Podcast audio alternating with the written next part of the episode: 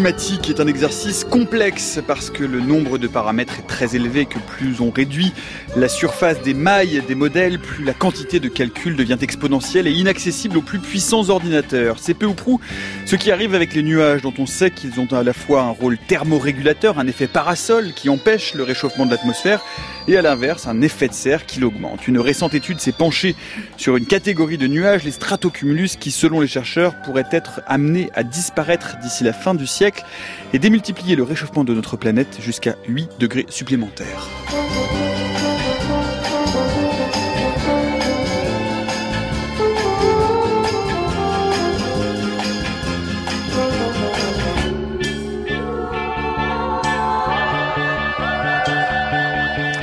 Nuages, le temps se gâte, c'est le programme nébuleux qui est le nôtre pour l'heure qui vient. Bienvenue dans la méthode scientifique. Et pour faire le point sur nos connaissances en matière de nuages, nous avons le plaisir de recevoir aujourd'hui Sandrine Bonny. Bonjour. Bonjour. Vous êtes directrice de recherche CNRS au laboratoire de météorologie dynamique de l'Institut euh, Pierre-Simon Laplace, également euh, médaille d'argent du CNRS en 2018.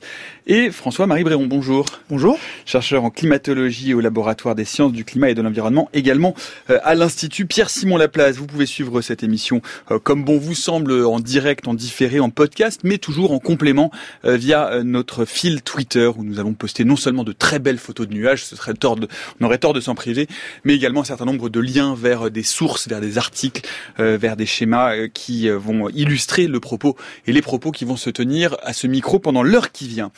Pour commencer, eh bien, maîtriser les nuages, faire tomber la pluie, c'est un peu un rêve vieux comme l'humanité. Nous avons retrouvé cette archive qui date de 1957, archive qui témoigne d'expériences qui ont été menées au Puy-de-Dôme par le directeur de l'Observatoire de Clermont-Ferrand. Écoutez. Les chutes de neige observées ces jours derniers par les Clermontois ont effectivement été provoquées par l'essai d'un nouvel appareil construit à l'Observatoire du Puy-de-Dôme. Malgré tout l'intérêt qui s'attache à la dissipation des brouillards givrants, cet appareil est en fait plutôt destiné à notre prochaine campagne d'essai de prévention de la grêle. Cependant, les expériences de ces jours derniers nous ont permis des observations que les essais analogues tentés depuis dix ans n'avaient pas dégagées. D'une part, une émission de fumée d'iodure d'argent portant sur 5 grammes de produit et effectuée mercredi à 17 heures a provoqué la chute d'un millier de tonnes de neige le lendemain à partir de 7 heures, ce qui montre la persistance d'efficacité des fumées pendant plus de 14 heures. D'autre part, la diffusion du produit n'a porté en 14 heures que sur une surface de 5 km autour de l'observatoire. Et ceci montre la permanence d'une pollution locale dans certaines situations météorologiques. Voilà cette archive de la radiodiffusion française en 1957 sur la volonté de faire tomber de la neige en envoyant de l'iodure d'argent dans les nuages. C'est une technique euh, que l'on découvrait, c'est une technique éprouvée aujourd'hui. Sandrine Bonny, votre réaction à cette archive? Le, contrôle des nuages, le contrôle des nuages par l'activité humaine euh, peut se faire de cette façon, mais c'est un peu difficile de mettre en évidence vraiment l'impact de cette technique-là sur les nuages. Euh, aujourd'hui, on s'intéresse beaucoup plus à comment les nuages se forment euh, naturellement et comment ils peuvent répondre à une perturbation du climat à grande échelle, telle que le réchauffement climatique. Pour répondre euh, directement, non, ce n'est pas une technique éprouvée. Il n'y a pas encore, il n'y a pas de programme à grande échelle où on utilise cet ensemencement des nuages par la technique, par des iodures d'argent pour faire pleuvoir à un endroit donné. Donc on sait que les aérosols du type iodure d'argent ont un impact sur les nuages. Ça, c'est ça, c'est une certitude. Euh, maintenant, on contrôle pas encore suffisamment les choses euh, et puis euh, c'est pas localisé suffisamment pour que ce soit, pour que ait des applications réellement utiles. On, aura peut-être le temps de revenir tout à l'heure sur ces tentatives ou ces techniques de, de géo-ingénierie. ce qui va effectivement nous intéresser tout au long de cette heure, c'est surtout les liens qu'il peut y avoir aujourd'hui entre les modifications du climat terrestre actuel et la couverture nuageuse, la nature de ces nuages. Est-ce que comment s'établissent ces liens? Qu'est-ce que l'on peut en dire? Et j'aimerais justement pour commencer cette émission votre réaction à cette étude que j'évoquais tout à l'heure dans l'introduction, euh, publiée le 25 février dans Nature Geoscience, euh, étude qui estime qu'à 1200 parties par million euh, de CO2 dans l'atmosphère, c'est trois fois hein, la concentration actuelle, il faut le préciser, eh bien les stratocumulus disparaîtraient et entraîneraient ce qu'on appelle une boucle de rétroaction positive qui conduirait à une augmentation drastique des températures jusqu'à plus 8 degrés. C'est une étude qui a été assez discutée. Quelle est votre opinion, Sandrine Bonny, sur cette étude? Alors cette étude met en lumière le rôle important des nuages dans la régulation de la température de la planète. Et ça, c'est un, une chose qu'on sait depuis longtemps. Ça fait plus de 40 ans que les gens travaillent sur ce sujet. On sait qu'une petite modification des nuages, du type de nuages en présence ou des propriétés des nuages en présence, peut avoir un très gros impact sur la, température de la Terre. Et notamment, euh, les nuages bas ont un rôle particulièrement important sur la, dans la régulation de la température. C'est le cas des stratocumulus, hein, qui sont des nuages bas. Voilà, les stratocumulus sont un des, types de nuages bas. On fera le distinguo tout à l'heure. C'est voilà, c'est seulement un type de nuage euh, présent sur Terre. Euh, le, donc cette étude met l'accent sur la réponse de ce type particulier de nuages, mais il y a beaucoup d'autres types de nuages qui interviennent et donc je pense que voilà, si cette étude a, le mérite d'attirer l'attention sur l'importance de la réponse des nuages euh, dans les basses couches sur la régulation de la, de la température, je pense qu'elle elle a aussi un certain nombre de limitations et donc euh, notamment par le fait qu'elle ne représente pas les autres types de nuages et qu'elle ne représente pas des effets importants aussi qui peuvent jouer un rôle dans, la régulation de la, température de la planète. Qu'il est peu signifiant, ce que vous dites, hein, c'est qu'il est peu signifiant de se concentrer sur un seul type de nuage lié euh, au réchauffement climatique, que s'il y a une augmentation à ce point-là euh, de, la, de la concentration de CO2 dans l'atmosphère, ça aura des, des, effets à rebondissement sur tous les types de nuages et pas uniquement sur cette classe de nuages spécifiques que sont les stratocumulus. Exactement, et puis on sait que les nuages sont très liés à ce qu'on appelle la circulation générale de l'atmosphère c'est-à-dire ces grands mouvements d'air à, grande échelle.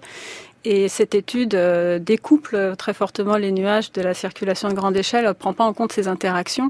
Et donc, euh, voilà, il peut y avoir beaucoup d'autres mécanismes qui peuvent contrecarrer les faits discutés dans cette étude euh, pour cette raison-là. François-Marie Bréon. Ouais, puis je, je, voudrais insister sur le fait que 1200 ppm là de concentration de dioxyde dans l'atmosphère, c'est virtuellement certain que c'est quelque chose qui n'arrivera pas pendant ce siècle-ci. Moi, j'espère que c'est quelque chose qui n'arrivera jamais.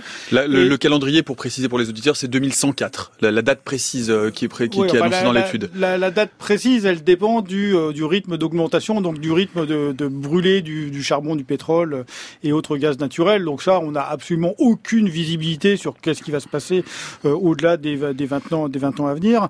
Et, et donc, c'est à peu près certain que ça sera pas ce siècle-ci, même moi, je pense, euh, j'ai suffisamment confiance dans l'espèce humaine pour me dire que euh, on va prendre des mesures pour que ça n'arrive jamais. Et puis, si jamais ça arrivait, il faut bien voir qu'on aurait un tas de trucs extrêmement désagréables qui se produiront euh, avant que ce niveau de CO2 soit atteint. Hmm. Le, le, le modèle qui est suivi, c'est le modèle qu'on appelle business as usual, BAS, c'est-à-dire en disant, en, se basant sur le fait que nous continuons à produire et l'augmentation de, de, la production de CO2 atmosphérique est calquée sur celle d'aujourd'hui. Je crois même qu'elle continue à augmenter en fait. oui, c'est ça. Bah, parce, que, parce que de facto, elle continue à augmenter. Pas, on n'est pas. Oui, mais c'est des, des concentrations qui même à émissions constantes, vous avez des concentrations qui commencent à, qui continuent à augmenter, mais même là, on suppose que les émissions vont continuer à augmenter, alors que euh, normalement les accords de Paris disent qu'on arrête d'augmenter au moins avant 2030. Quoi. Bon, ça c'est pour euh, cette étude particulière. Euh, plus généralement, un mot, Sandrine Bonnier, aujourd'hui, les rétroactions entre les modifications climatiques au sens large, pas uniquement le réchauffement, les, le bouleversement climatique et l'évolution des nuages, aujourd'hui, est-ce qu'elle est bien documentée? Est-ce que c'est au contraire un continent qui est encore un peu euh, inconnu, où on en est justement de euh, la maîtrise de ces interactions très fines, très pointues et, comme je l'expliquais tout à l'heure, complexes à modéliser alors les nuages jouent un rôle très important dans la régulation euh, de la température de la planète parce qu'ils sont à l'origine de ce qu'on appelle des mécanismes de rétroaction. C'est-à-dire que lorsque la concentration de gaz à effet de serre augmente dans l'atmosphère, ça tend à réchauffer la planète un petit peu et ce réchauffement tend à modifier beaucoup d'autres choses dans l'atmosphère. Euh, à commencer par euh, la quantité de vapeur d'eau dans l'atmosphère, par exemple, qui tend à augmenter dans un climat plus chaud. Alors la vapeur d'eau est un gaz à effet de serre, donc euh, l'augmentation de la vapeur d'eau tend à amplifier l'amplitude du, réchauffement. Le réchauffement peut aussi faire fondre les glaces polaires, par exemple, ou la, neige, ce qui va diminuer la, réflexion du rayonnement solaire par, la, neige, ou la glace et amplifier également l'amplitude du réchauffement. Et puis enfin, le réchauffement peut affecter les, nuages, donc la, distribution des nuages, les différents types de nuages en présence. Or, les nuages ont un très gros impact sur euh, la température, d'une part parce qu'ils réfléchissent le rayonnement solaire, comme vous disiez tout à l'heure, donc ils, créent un effet parasol, si vous voulez, et d'autre part, ils interagissent aussi avec le rayonnement infrarouge et donc contribuent à l'effet de serre, ce qui, ça, ce qui a au contraire un effet réchauffant sur la planète. Et l'importance relative de, de, cet effet de refroidissement et de réchauffement des nuages euh, dépend du type de nuage en présence. C'est donc les nuages sont élevés, épais, euh, se forment dans les basses couches, etc., etc. Donc, donc euh, anticiper la réponse des nuages au réchauffement climatique global, c'est assez complexe parce que tous les nuages ne répondent pas de la même façon. Il y a beaucoup de facteurs à prendre en compte. Cela dit, c'est un, enfin, c'est un, élément extrêmement important pour les sciences du climat et la communauté scientifique travaille sur ces sujets-là depuis très longtemps. Et donc, il y a certains mécanismes de réponse qu'on commence à bien comprendre. Et d'autres qui restent importants, très incertains. très incertains. François-Marie c'est un travail, c'est ça qu'il faut bien comprendre, c'est que euh, ces rétroactions très complexes, le système atmosphérique est un système extraordinairement complexe et que ce euh, pouvoir dire euh, on, on, en connaît toutes les variables et on sait que si on augmente telle variable, ça aura telle répercussion sur toutes les autres. Aujourd'hui, c'est très compliqué, même avec des ordinateurs très puissants et des modèles très très performants. Il y a des choses qui sont très très compliquées et les nuages font partie de ces choses très compliquées. Peut-être parce que les, les nuages fonctionne à toutes les échelles d'espace et de temps. Il faut bien voir que, je veux dire, le processus de formation d'une goutte d'eau, c'est quelque chose qui est vraiment microscopique.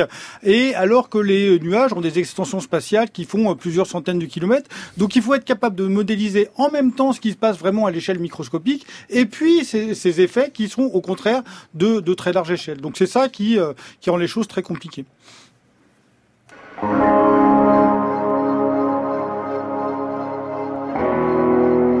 La méthode scientifique, Nicolas Martin. À 16h10 euh, sur France Culture, nous parlons donc euh, des nuages et de leurs liens avec euh, le réchauffement climatique. Nous en parlons avec Sandrine Bonny et François-Marie Bréon, qui sont deux climatologues qui travaillent à l'Institut Pierre-Simon Laplace. Peut-être alors revenir un peu pour comprendre cette complexité, pour comprendre la diversité et l'ensemble de ces paramètres qu'il faut prendre en compte pour comprendre ces liens entre réchauffement climatique et nuages. Qu'est-ce que c'est qu'un nuage, Sandrine Bonny? Revenons au début. Un nuage, c'est un ensemble de, de petites gouttes d'eau ou de cristaux de glace qui se forme suite à la condensation de la vapeur d'eau qui, est dans, l'air. Et cette condensation, elle se produit généralement quand la, masse d'air se refroidit. Ce refroidissement peut se produire soit, euh, généralement parce que la masse d'air s'élève et en s'élevant, elle se refroidit.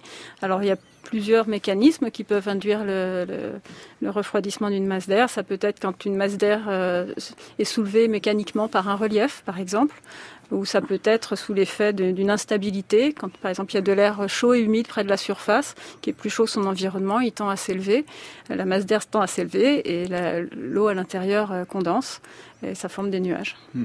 Quel, est, euh, on, pourrait faire une sorte un peu de, carte d'identité euh, générale. Il y a une, on, dit en général, euh, François-Marie Bréon, qu'il y a une dizaine de types de nuages. En fait, il y en a beaucoup plus, mais disons qu'il y a dix grandes catégories qui sont les catégories principales, les autres étant un peu plus anecdotiques en termes de fréquence. Ouais, il y a, des catégories qui sont d'abord basées sur le sur l'altitude à laquelle on, les trouve, hein, entre les stratus, les, cumulus, les cumulonimbus, et puis et puis leur, extension, leur extension leur extension verticale. Et peut-être aussi, ce qui est important, c'est la manière dont ils se forment. Il y en a qui se forment parce que simplement euh, l'air est à peu près stable, mais simplement elle se refroidit de manière radiative, et donc ça va former un nuage de type brouillard. Et puis il y a d'autres. C'est-à-dire des nuages très bas. Des, pas, forcément. pas, forcément. Ce que je veux dire, c'est que le l'air n'est pas tellement en mouvement, et simplement l'air se refroidit simplement en émettant du rayonnement infrarouge. Et puis il arrive à un moment où la température de l'air arrive au point de condensation, et donc la vapeur d'eau se transforme en gouttelettes en d'eau.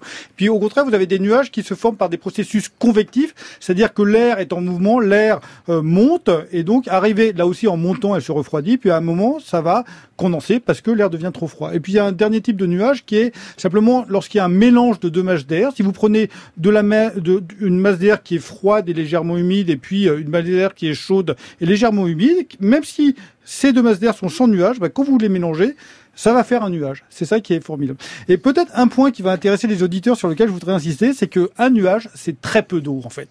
Si vous prenez, si vous prenez un, nuage dans le ciel, vous prenez toute son eau et que vous la déposez au, sol, eh ben vous avez une flaque qui fait à peu près un millimètre, un millimètre d'épaisseur en fait. Donc c'est très peu d'eau qu'il y a dans les nuages. Que, quel est, euh, comment se fait justement la répartition de ces nuages? Parce que ces nuages, ils sont différents, ils se comportent différemment.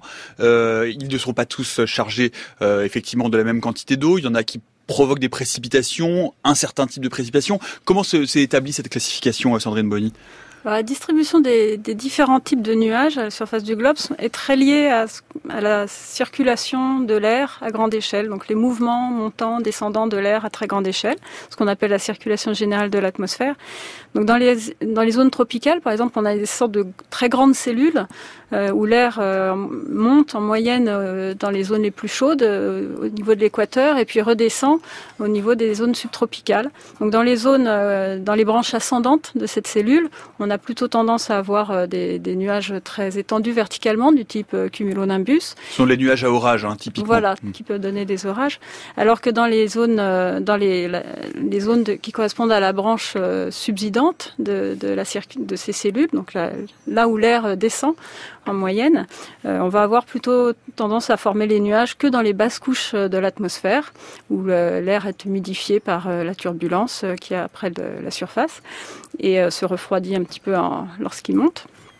Et là, on a des nuages bas du type stratus ou stratocumulus ou petit cumulus euh, et les petits cumulus sont de loin les, nuages les plus fréquents à la surface de la Terre.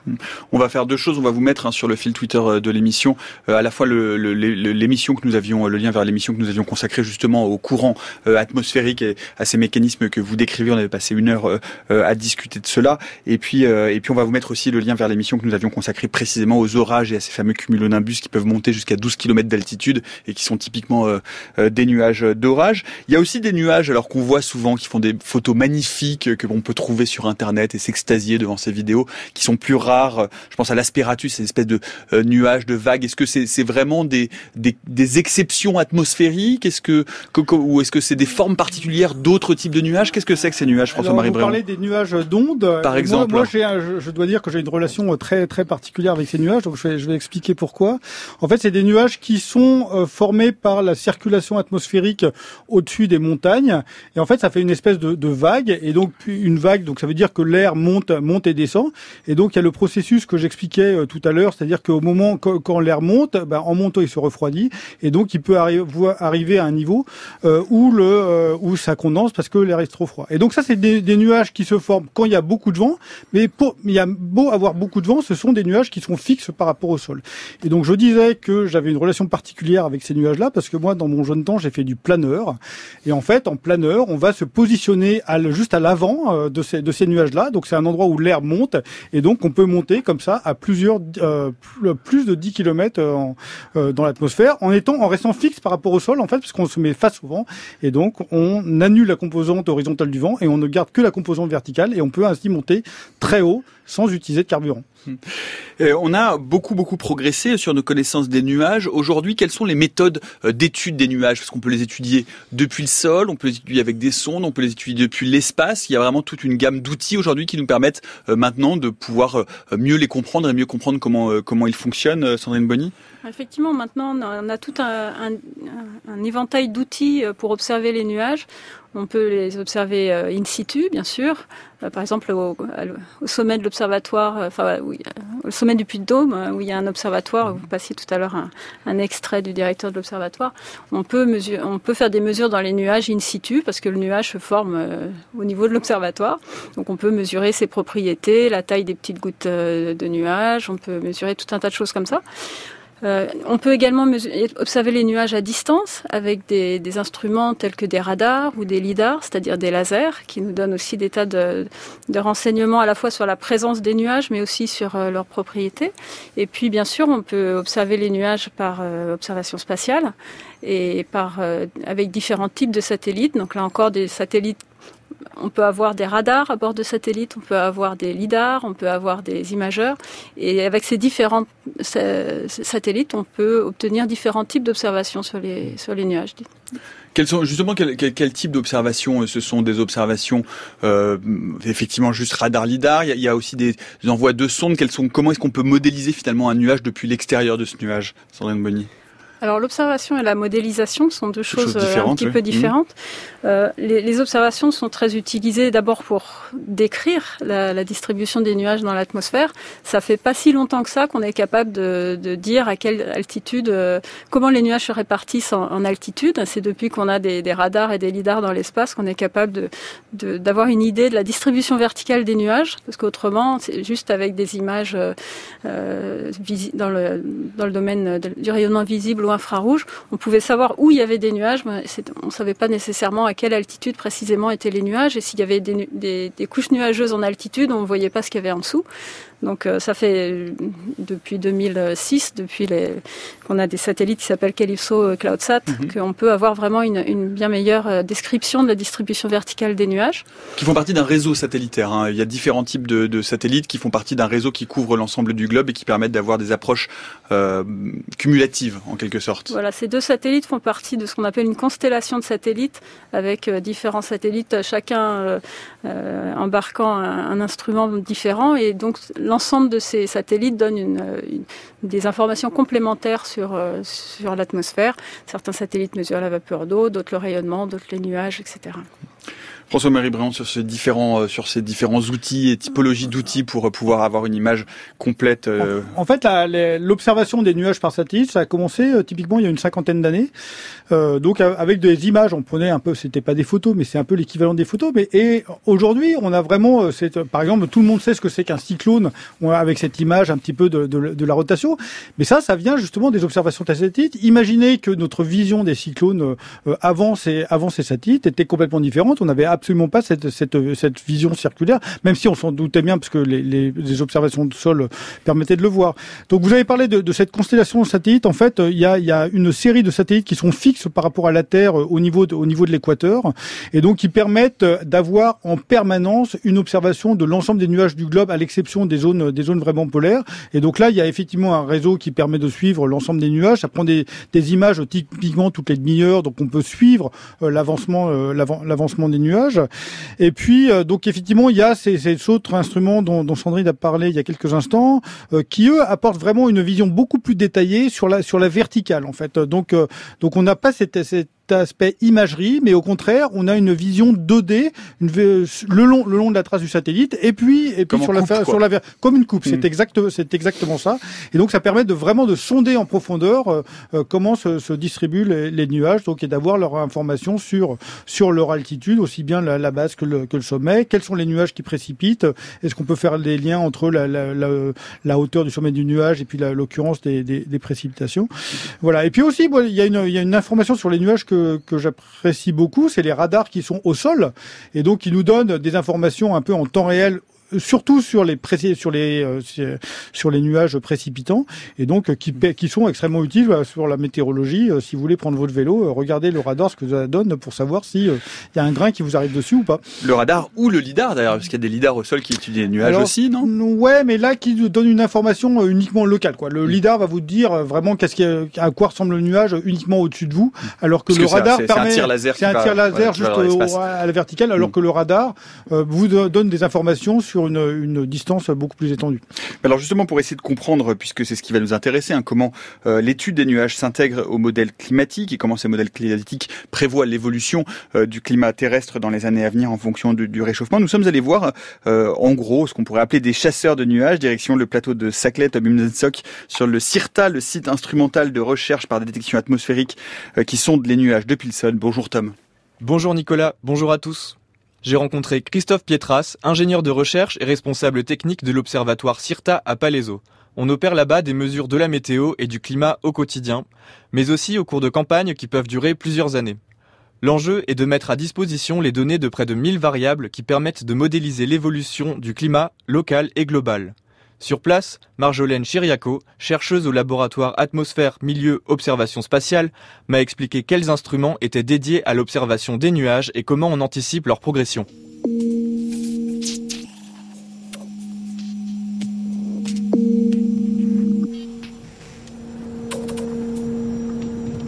Donc là, on est en voiture, on est parti du laboratoire euh, de recherche sur l'école polytechnique et l'observatoire se situe euh, sur l'extrémité du, campus de l'école, à un endroit où euh, on est assez dégagé des, bâtiments qui permettent des mesures météorologiques de qualité. Pourquoi est-ce qu'il faut s'éloigner des bâtiments? Ben, parce que si vous voulez mesurer en fait la, situation, euh, on va dire, on va appeler cette situation normale, c'est-à-dire une situation d'un vent d'ouest par exemple, qui va être dépourvu euh, de, de l'influence de la circulation, de l'influence des villes, euh, de l'influence même de la circulation automobile sur, sur le plateau de Saclay, sur le campus, eh bien il vous faut un environnement justement, et si vous mesurez le rayonnement solaire par exemple, ben, il vous faut pas une influence des bâtiments, donc il faut une zone assez dégagée, ce qui était le cas à l'école polytechnique il y a il y a 10 ans. C'est un peu moins vrai depuis que euh, beaucoup de laboratoires de recherche et beaucoup de personnel euh, doivent venir sur le plateau de Saclay pour travailler.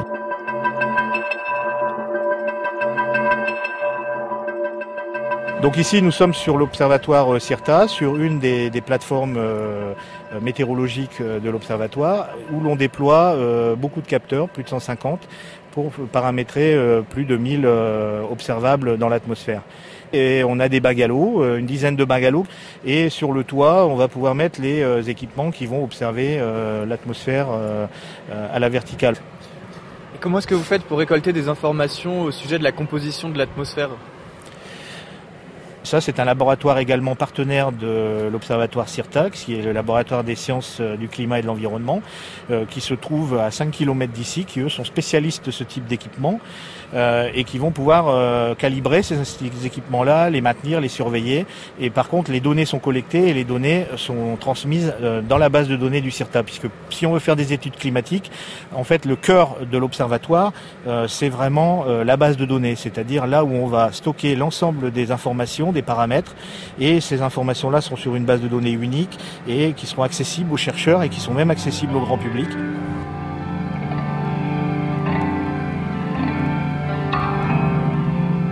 quel type de capteur, quel type d'instrument est-ce qu'on favorise quand on veut observer l'évolution des nuages? Alors, il y a... C'est essentiellement des capteurs euh, qui utilisent euh, la télédétection, euh, c'est-à-dire une mesure à distance. Alors il y a deux types de télédétection. Il y a la télédétection passive, c'est-à-dire qu'on mesure le rayonnement naturel d'un corps qui émet. Là, le corps qu'on va étudier, c'est l'atmosphère, c'est les nuages. Et puis il y a la télédétection active. Donc là, c'est on émet une onde dans l'atmosphère, elle interagit avec des choses qu'elle va rencontrer. Donc là, les nuages. Il y a une partie de cette onde qui revient en arrière vers l'instrument, ça s'appelle la rétrodiffusion. Et euh, en fonction de ce qu'on va obtenir comme signal en rétrodiffusion, on va en déduire des choses sur ce que notre onde a rencontré dans l'atmosphère. Donc euh, l'intérêt de ce type de mesure pour les nuages, c'est qu'on va euh, avoir une information sur ce qui se passe sur la verticale, c'est-à-dire à quelle altitude est le nuage, quelle est son opacité, ça c'est important euh, pour le climat et pour la météo, quelles sont ses propriétés, jusqu'à quelle altitude il monte, etc. Donc typiquement, ça va être des radars, ça c'est des choses que les gens connaissent beaucoup, ou des lidars qui fonctionnent sur le même principe, mais c'est une onde laser et donc qui émet, qui est émise et qui interagit avec le nuage. Alors quel temps est-ce qu'il fait aujourd'hui et est-ce qu'on peut l'observer sur le graphique, le tableau qui s'affiche sur l'écran devant nous? Donc le temps qu'il fait aujourd'hui, c'est particulièrement perturbé, beaucoup de vent, avec une situation atmosphérique très turbulente, c'est-à-dire euh, beaucoup de vent que ce soit au sol, mais beaucoup de vent aussi en altitude. Donc les nuages en fait traversent le site, passent à la verticale de nous, mais les instruments voient cette situation euh, en direct puisqu'on observe la verticale.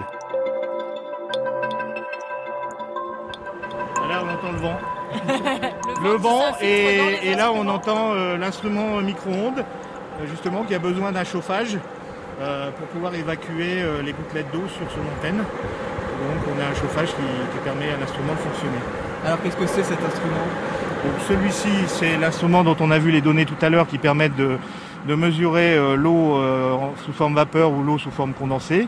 Et derrière lui, on a l'instrument de type radar euh, qui lui émet une onde électromagnétique euh, donc à la verticale et qui a deux antennes euh, dans son coffre, deux antennes qui vont récupérer cette onde qui a été perturbée par les, les, observables au-dessus du site. À partir de cet instrument, on va vraiment reconstituer des coupes de l'atmosphère nuageuse et on va détecter les nuages les plus denses Et à partir de ça, en appliquant des algorithmes et en utilisant euh, des codes, euh, on va également pouvoir faire ce qu'on appelle inverser les données et récupérer des informations géophysiques comme euh, la taille des gouttelettes, leur distribution, la vitesse de chute aussi, à quelle vitesse elle tombe, à quelle vitesse il pleut des nuages bien denses, bien opaques. Ça, le radar, c'est ce qu'on lui donne à manger, donc il n'y a pas de souci.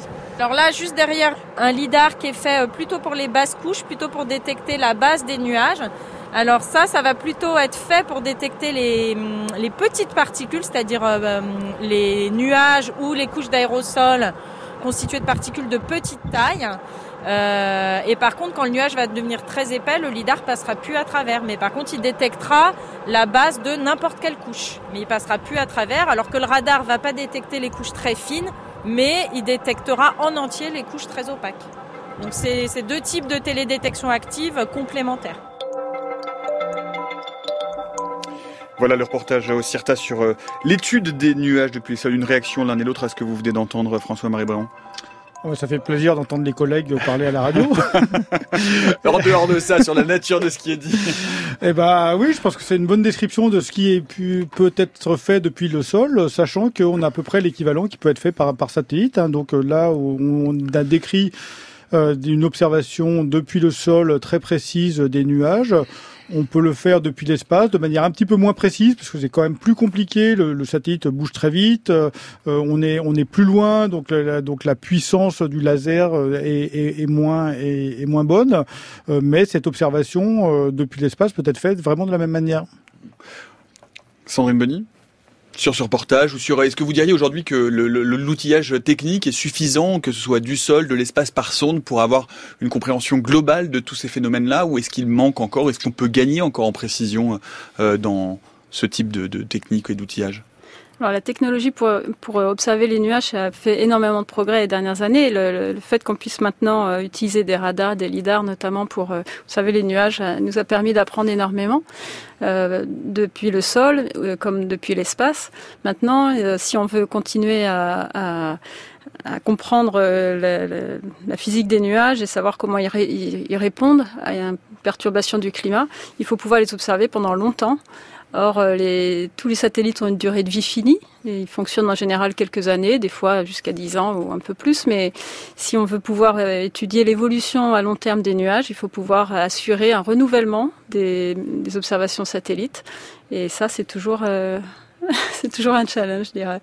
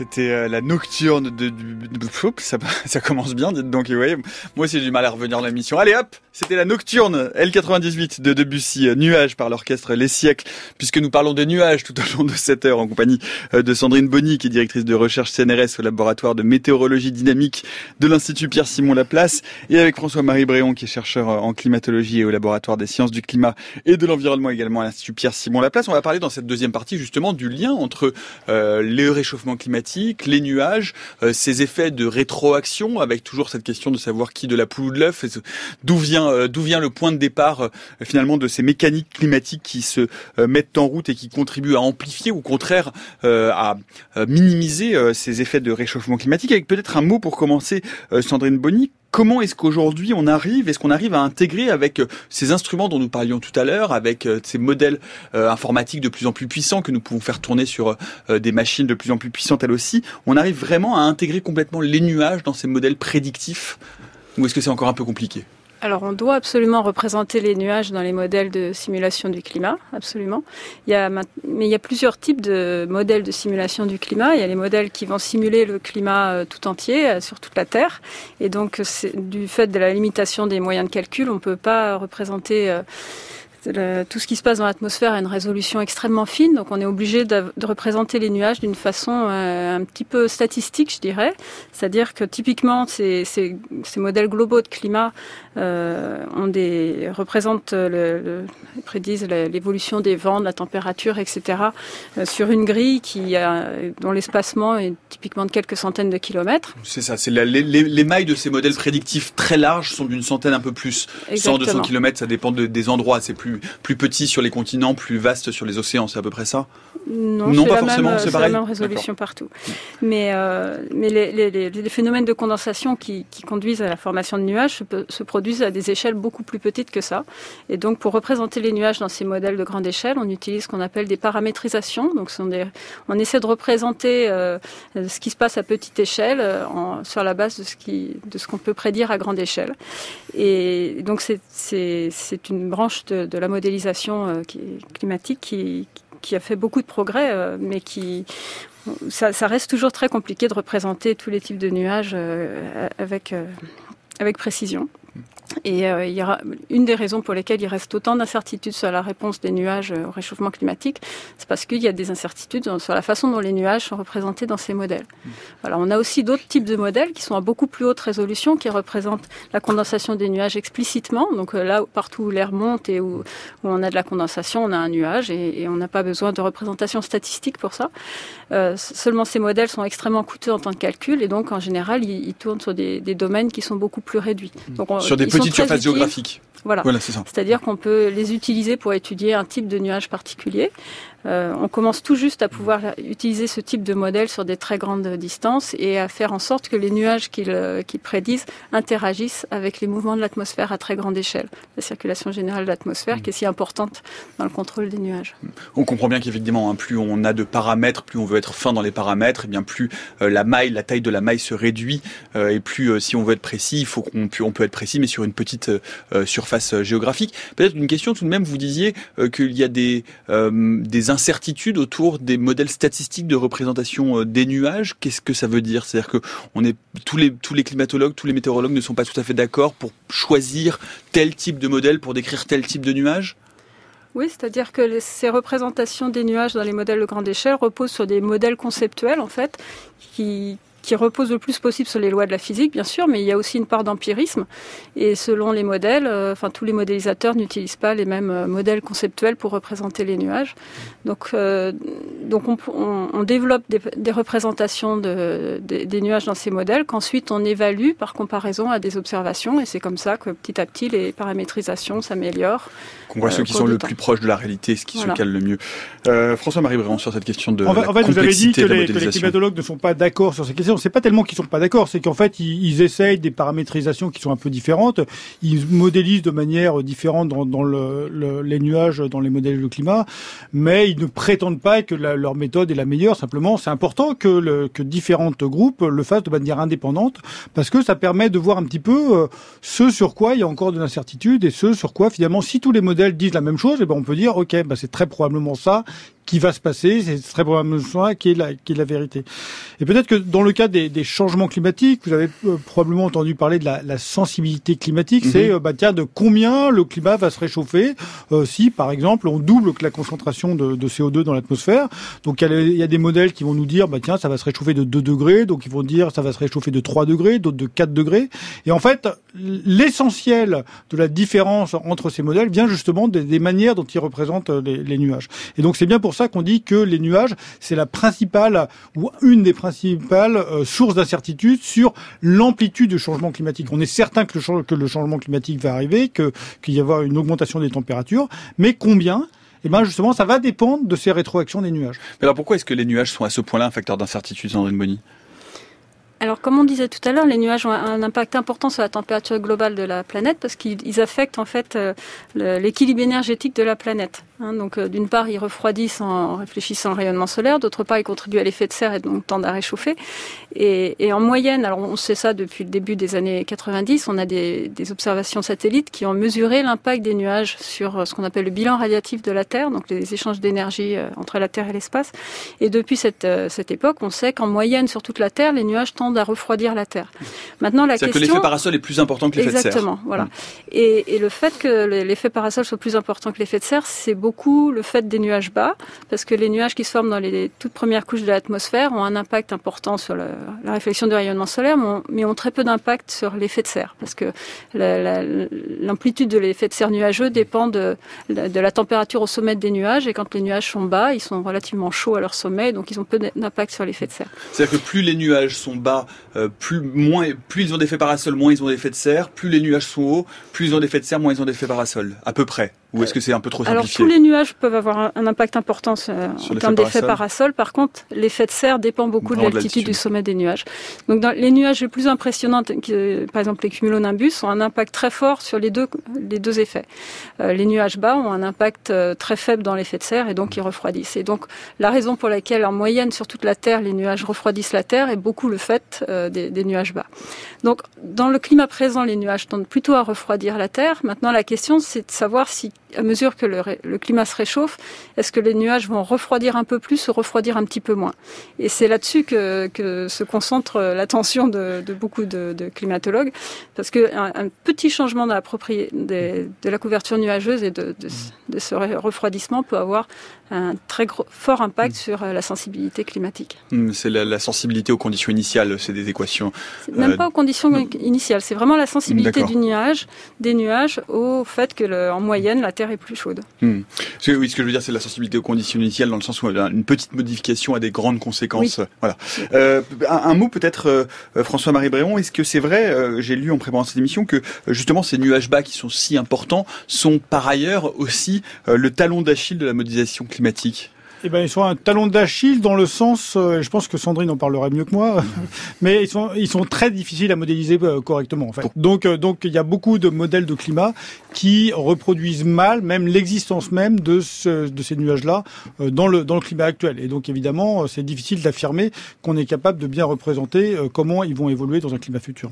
Sandrine Bonny, pourquoi est-ce que c'est le talon d'Achille, ces nuages bas Parce que certains de ces nuages se forment à des échelles toutes petites et donc euh, des modèles de très grande échelle, comme on disait tout à l'heure, ont du mal à représenter ce qui se passe aux toutes petites échelles. Ça, ne, peut se faire que par des, paramétrisations, par des modèles simplifiés. Et il y a des incertitudes là-dessus. Alors, on dit, euh, on sait de- depuis longtemps que les nuages sont euh, une source d'incertitude importante pour la sensibilité du climat aux gaz à effet de serre, par exemple. Euh, ce qu'on a appris euh, depuis une dizaine d'années, c'est qu'en fait, tous les nuages sont pas équivalents. En fait, euh, jouent pas un rôle équivalent dans cette incertitude.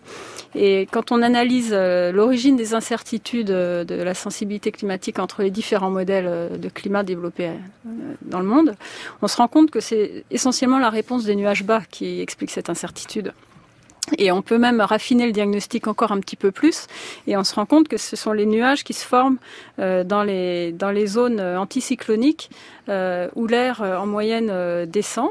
Euh, à des vitesses assez faibles. Et c'est les, les, nuages qui sont les, les, les, plus incertains, ce sont les, ce qu'on appelle des petits cumulus. Donc c'est des nuages, nuages tels que on peut les voir euh, par beau temps euh, euh, en France, par exemple, mais au-dessus des océans tropicaux, dans toute la zone euh, où, où, soufflent les alizés, euh, on a ce qu'on appelle des petits cumulus, qu'on appelle des cumulus d'alizés même, mmh. qui sont très peu impressionnants. Hein. C'est des nuages qui font quelques centaines de mètres d'épaisseur ou voire quelques kilomètres au maximum, qui sont assez petits en taille, mais qui sont extrêmement fréquents à la surface de la Terre et, et des océans tropicaux en particulier, dans les zones subtropicales. Et donc un petit changement de leur propriété peut avoir un très gros impact sur le bilan radiatif parce qu'ils ont un poids statistique très fort. Donc, si vous voulez, c'est une sorte de majorité silencieuse des nuages. C'est pas les nuages les plus impressionnants qui sont nécessairement les, les plus importants pour euh, la régulation de la température de la planète. On pense que c'est plutôt ces petits nuages, ces petits cumulus qui jouent un rôle euh, crucial dans, dans la réponse au réchauffement climatique. Alors le, le, bon sens, et on sait que le bon sens euh, n'est pas toujours euh, bon conseiller, mais euh, indiquerait que finalement le réchauffement climatique faisant augmenter la température moyenne de, de l'atmosphère, et eh bien qui dit température plus chaude dit plus d'évaporation, qui dit plus d'évaporation dit plus de nuages, et donc finalement on pourrait se retrouver dans une boucle là de rétroaction positive au sens euh, positif du terme, c'est-à-dire que dire bah, plus on a de nuages, finalement plus ces nuages vont euh, augmenter l'effet parasol et donc contribuer à euh, endiguer un peu euh, ce réchauffement de l'atmosphère. Or là, l'intuition n'est pas très bonne à suivre. Sandrine Bonny. Non, votre intuition est correcte. Si on avait, si on avait juste une augmentation de l'évaporation, et on aurait probablement une, une, atmosphère plus humide dans les basses couches et plus de, plus de nuages Simplement, l'évaporation, c'est juste un des, processus qui agit sur la couverture nuageuse, et euh, notamment les nuages bas, s'ils si, sont effectivement favorisés par une augmentation de l'évaporation à la surface, euh, dépendent aussi d'autres mécanismes, d'autres processus, et notamment euh, de l'intensité du mélange, du brassage de vapeur d'eau dans les premiers kilomètres de l'atmosphère. Et ce brassage, en fait, tend à mélanger de l'air humide des basses couches avec de l'air beaucoup plus sec en altitude à quelques kilomètres d'altitude. Et ce brassage, en fait, qui tend à sécher les basses couches de l'atmosphère, devient plus efficace dans un climat plus chaud. Et donc ça, ça tend à assécher les basses couches de l'atmosphère, à faire diminuer les, nuages bas. Et actuellement, on pense que dans un climat plus chaud, on, aura tendance à avoir moins de nuages bas, essentiellement à cause de ce mécanisme qui joue plus fortement que l'augmentation de l'évaporation. François-Marie moi, je, suis, je suis pas forcément d'accord avec le, le, bon sens tel que vous l'avez exprimé, parce que euh, parce que bon, j'ai plutôt dit tout à l'heure que c'est quand l'air se refroidit qu'il y a un nuage qui, qui apparaît, et donc euh, je peux parfaitement dire aussi, bah tiens, s'il fait plus chaud, les nuages ils vont s'évaporer, quoi. Donc, euh, donc pour moi, c'est pas du tout évident que euh, un climat plus chaud, ça veut dire plus de nuages. Quoi. Euh, à la limite, je pense que je pourrais euh, argumenter le contraire, même si je sais que c'est faux. Quoi. Mmh. Il y a une, une, autre question aussi qui est liée non pas seulement au réchauffement climatique, mais là en l'occurrence à la pollution atmosphérique. On ne l'a pas tout à fait dit euh, tout à l'heure, mais il y a la question des micro-aérosols, des nuages. Peut-être le, le réexpliquer, François-Marie Bréon. Le micro, la, la, la, formation des nuages, il y a besoin de micro-aérosols qui sont des micro-aérosols voilà, en fait, naturels. En, en fait, si l'air est parfaitement propre, vous pouvez avoir ce qu'on appelle une, une, une, une saturation, c'est-à-dire qu'il y a plus de, euh, de vapeur d'eau que normalement l'atmosphère ne peut ne, ne, peut contenir. Et donc en fait, pour qu'il y ait une, une goutte d'eau qui se forme, il faut qu'il y ait ce qu'on appelle un noyau de condensation. Et euh, donc et en fait, dans, dans l'atmosphère, il y a à peu près tout le temps suffisamment de nouveaux euh, noyaux de condensation pour que les nuages se forment. Mais il peut arriver que l'air est tellement polluée hein, d'une certaine manière, c'est-à-dire qu'elle contient plein de, particules que euh, ben, l'ensemble de la, de la vapeur d'eau qui est disponible se répartit sur sur des couches. Et, et du coup, on va euh, avoir dans les zones de ce type-là, on va avoir des nuages qui ont des gouttes plus petites. Et donc ça, c'est quelque chose qui existe déjà, hein, qui s'observe, qui s'observe absolument aussi bien depuis le sol in situ que que par satellite. Et donc ces nuages qui sont plus petits, euh, ils ont des propriétés qui sont différentes. D'une part, ils peuvent être plus brillants, hein, c'est-à-dire qu'ils vont plus réfléchir le rayonnement, le rayonnement solaire. Et puis d'autre part, ils, peuvent avoir une, durée de vie qui, est, modifiée, euh, justement parce que bah, les, gouttes qui sont plus petites, elles vont pas coalescer de la même manière, et donc elles vont pas générer de la pluie de la même manière. Donc ça va peu. Donc cette pollution, en fait, euh, qui d'une part existe de manière naturelle, mais la pollution, c'est une addition qui est, euh, apportée par l'homme, euh, peuvent conduire à des modifications des propriétés nuageuses. Mmh. Est-ce que justement, euh, ça peut aussi conduire cette prolifération des micro-aérosols dans l'atmosphère à augmenter la quantité de nuages ou est-ce que c'est totalement décorrélé? C'est plutôt, je dirais plutôt que ça va modifier, euh, au, premier ordre, ça va d'abord modifier leurs propriétés optiques et physiques, et dans un deuxième temps, ça peut aussi euh, modifier leur, durée de vie. donc ça, c'est quelque chose qui, bien sûr, est, regardé. Et euh, en fait, quand on regarde l'impact humain sur le sur le climat, donc il y a les fameux gaz à effet de serre euh, qui ont conduit à réchauffer le climat, mais les aérosols, cette, cette pollution conduit plutôt à refroidir le climat, et à peu près la moitié de l'effet, on pense, de manière très incertaine, hein, il y a des grosses barres d'incertitude dessus, mais euh, c'est lié justement à l'impact des aérosols avec avec avec les nuages qui ont donc ont plutôt tendance à refroidir le climat. Mais ça, c'est essentiellement au, au, cours du XXe siècle. Au cours du XXIe siècle, la situation sera assez différente dans la mesure où là, la perturbation du climat par les gaz à effet de serre devient tellement importante qu'elle elle domine vraiment largement la perturbation des nuages par rapport à l'effet des aérosols. Hmm. Alors, je n'avais pas prévu de poser la question, mais puisqu'un auditeur vient de me la poser sur Twitter, je vais vous la poser malgré tout. Euh, quid des nuages créés par les avions? Est-ce que c'est une réalité? Est-ce que les avions créent plus de nuages ou pas, François-Marie ah, les, les, les, avions créent des nuages, hein, c'est des choses qui peuvent que, que chacun peut, peut observer. Pour rappeler que c'est de la condensation. Hein, et donc, il y a des chercheurs qui ont essayé de mettre, de, de, de quantifier euh, quelle est la perturbation sur le climat euh, qui est qui est induite par ces par ces avions. Euh, donc, c'est pas complètement nul, mais par rapport aux autres perturbations dont on parle aujourd'hui, c'est très faible. Hmm. Mais c'est regardé. D'accord. Euh, oui, rappelez que ces traînées blanches qu'on voit dans le ciel, c'est vraiment de la, de la, pure condensation de vapeur d'eau. C'est de, hein. l'eau, c'est de l'eau, c'est vraiment c'est un nuage, c'est-à-dire c'est de l'eau liquide ou solide, plutôt solide pour les avions, qui est en suspension dans l'atmosphère. Et pour ceux qui imagineraient que les avions répandent des produits chimiques, je vous renvoie au numéro des idées claires qui était consacré à ces fameux chemtrails, qui sont une sorte de fantasme contemporain euh, un peu un peu délirant. Euh, Peut-être un mot encore sur ces sur ces modèles et sur ces liens pour essayer de euh, les préciser, hein, Sandrine Bonny, entre le réchauffement climatique et les nuages. J'ai lu que l'augmentation de la température pousse les nuages d'altitude à s'élever davantage Oui. Hmm. En fait, on commence assez bien à comprendre ce qui contrôle l'altitude du sommet des, nuages convectifs. Donc, ces gros nuages euh, cumulonimbus qui se forment notamment dans les tropiques, mais pas seulement. Et, en fait, bon, c'est un petit peu compliqué d'expliquer en détail le mécanisme, mais euh, l'altitude de ces nuages est, pilotée par la quantité de vapeur d'eau dans l'atmosphère, qui dépend de la température. Et à mesure que le climat se réchauffe, euh, ces nuages vont avoir tendance à, s'élever en même temps que les, isothermes, mais la température au sommet de ces nuages restera approximativement constante. Et cette réponse, donc, qui est, bien comprise physiquement, qui est reproduite par euh, tous les modèles de, simulation du climat, et qui est aussi observée euh, c'est un, mécanisme, un des mécanismes par lesquels la réponse des nuages au réchauffement peut amplifier le, réchauffement. C'est pas le principal mécanisme amplificateur, mais c'est un des mécanismes par lesquels la réponse des nuages amplifie le réchauffement.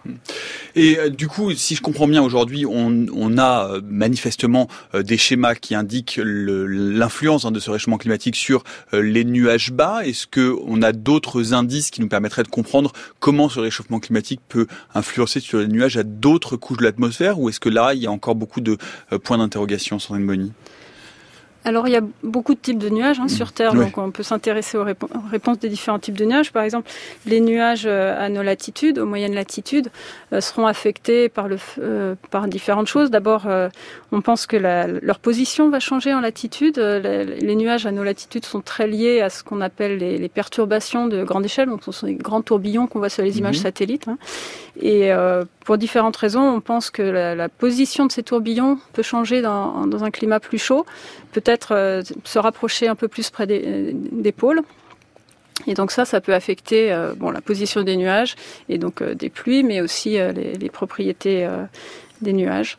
Ensuite, les nuages donc convectifs, on en a parlé tout à l'heure, peuvent s'élever en, altitude. ils peuvent aussi également se, réduire en, surface occupée. Ça, c'est des mécanismes euh, sur lesquels on, travaille. Euh, et puis les nuages bas, c'est encore d'autres types de mécanismes qui peuvent conduire à une diminution des nuages bas dans un climat plus chaud. François-Marie Bréon. En tout cas, on est, sûr, en tout cas, qu'il y a des effets. Que le problème, c'est qu'on est encore, euh, il est encore difficile de les quantifier précisément. En fait, on peut, on peut les quantifier, mais le, chose est que quand compare les résultats de différents modèles de climat, eh ben, on a des résultats qui, pour certains, sont similaires. Donc, on peut dire, bah, tiens, ça, c'est très probablement ça qui est la vérité. Et puis, pour d'autres processus ou d'autres impacts euh, qui sont différents, et donc, euh, c'est là qu'on va dire, bah, ça, euh, du coup, on n'est pas sûr, et donc, il est nécessaire de continuer à travailler dessus. Et je pense que justement, cette diversité des modèles de climat et cette diversité des, des modèles de, de nuages est important justement pour pouvoir vraiment quantifier euh, le, degré de certitude qu'on a sur les différents impacts du changement climatique. Mmh. Est-ce qu'il est, est, trop tôt euh, ou trop pessimiste de dire qu'aujourd'hui le réchauffement climatique, euh, l'effet du réchauffement climatique sur les nuages va avoir un effet plutôt amplificateur que régulateur? Sandrine On tend de plus en plus à penser que ça aura un effet amplificateur pour plein de raisons. Euh, et ce, ces raisons-là ne reposent pas que sur euh, la modélisation. en fait, pour avoir confiance dans, la, dans, les résultats de la modélisation climatique, euh, il y a tout un tas de facteurs qui interviennent. Euh, on, a, on a dans, dans, dans, ce que simulent les modèles, il y a toujours euh, deux choses. Il y a une, une, part dans laquelle on a vraiment confiance, qu'on pense être robuste parce que ça dépend assez peu des incertitudes des modèles, parce qu'on comprend physiquement comment ça se passe, euh, parce que ce sont des comportements qui ont été testés par rapport à des observations, etc. Donc on a confiance dans ces résultats de modèles. Et puis, il y a une partie des résultats de modèles dans lesquels on a moins confiance, parce qu'ils sont très différents d'un modèle à l'autre, parce qu'ils dépendent énormément des paramètres incertains du modèle, parce qu'on ne les a pas forcément observés. Donc, euh, en fait, il faut, il faut imaginer notre compréhension euh, du changement climatique et notre, euh, notre appréciation de la, crédibilité des résultats de modèles, hein, non pas comme un, château de cartes, c'est-à-dire euh, un ensemble de, de faits ou de connaissances, et s'il en manque une, tout s'écroule et on peut plus rien dire.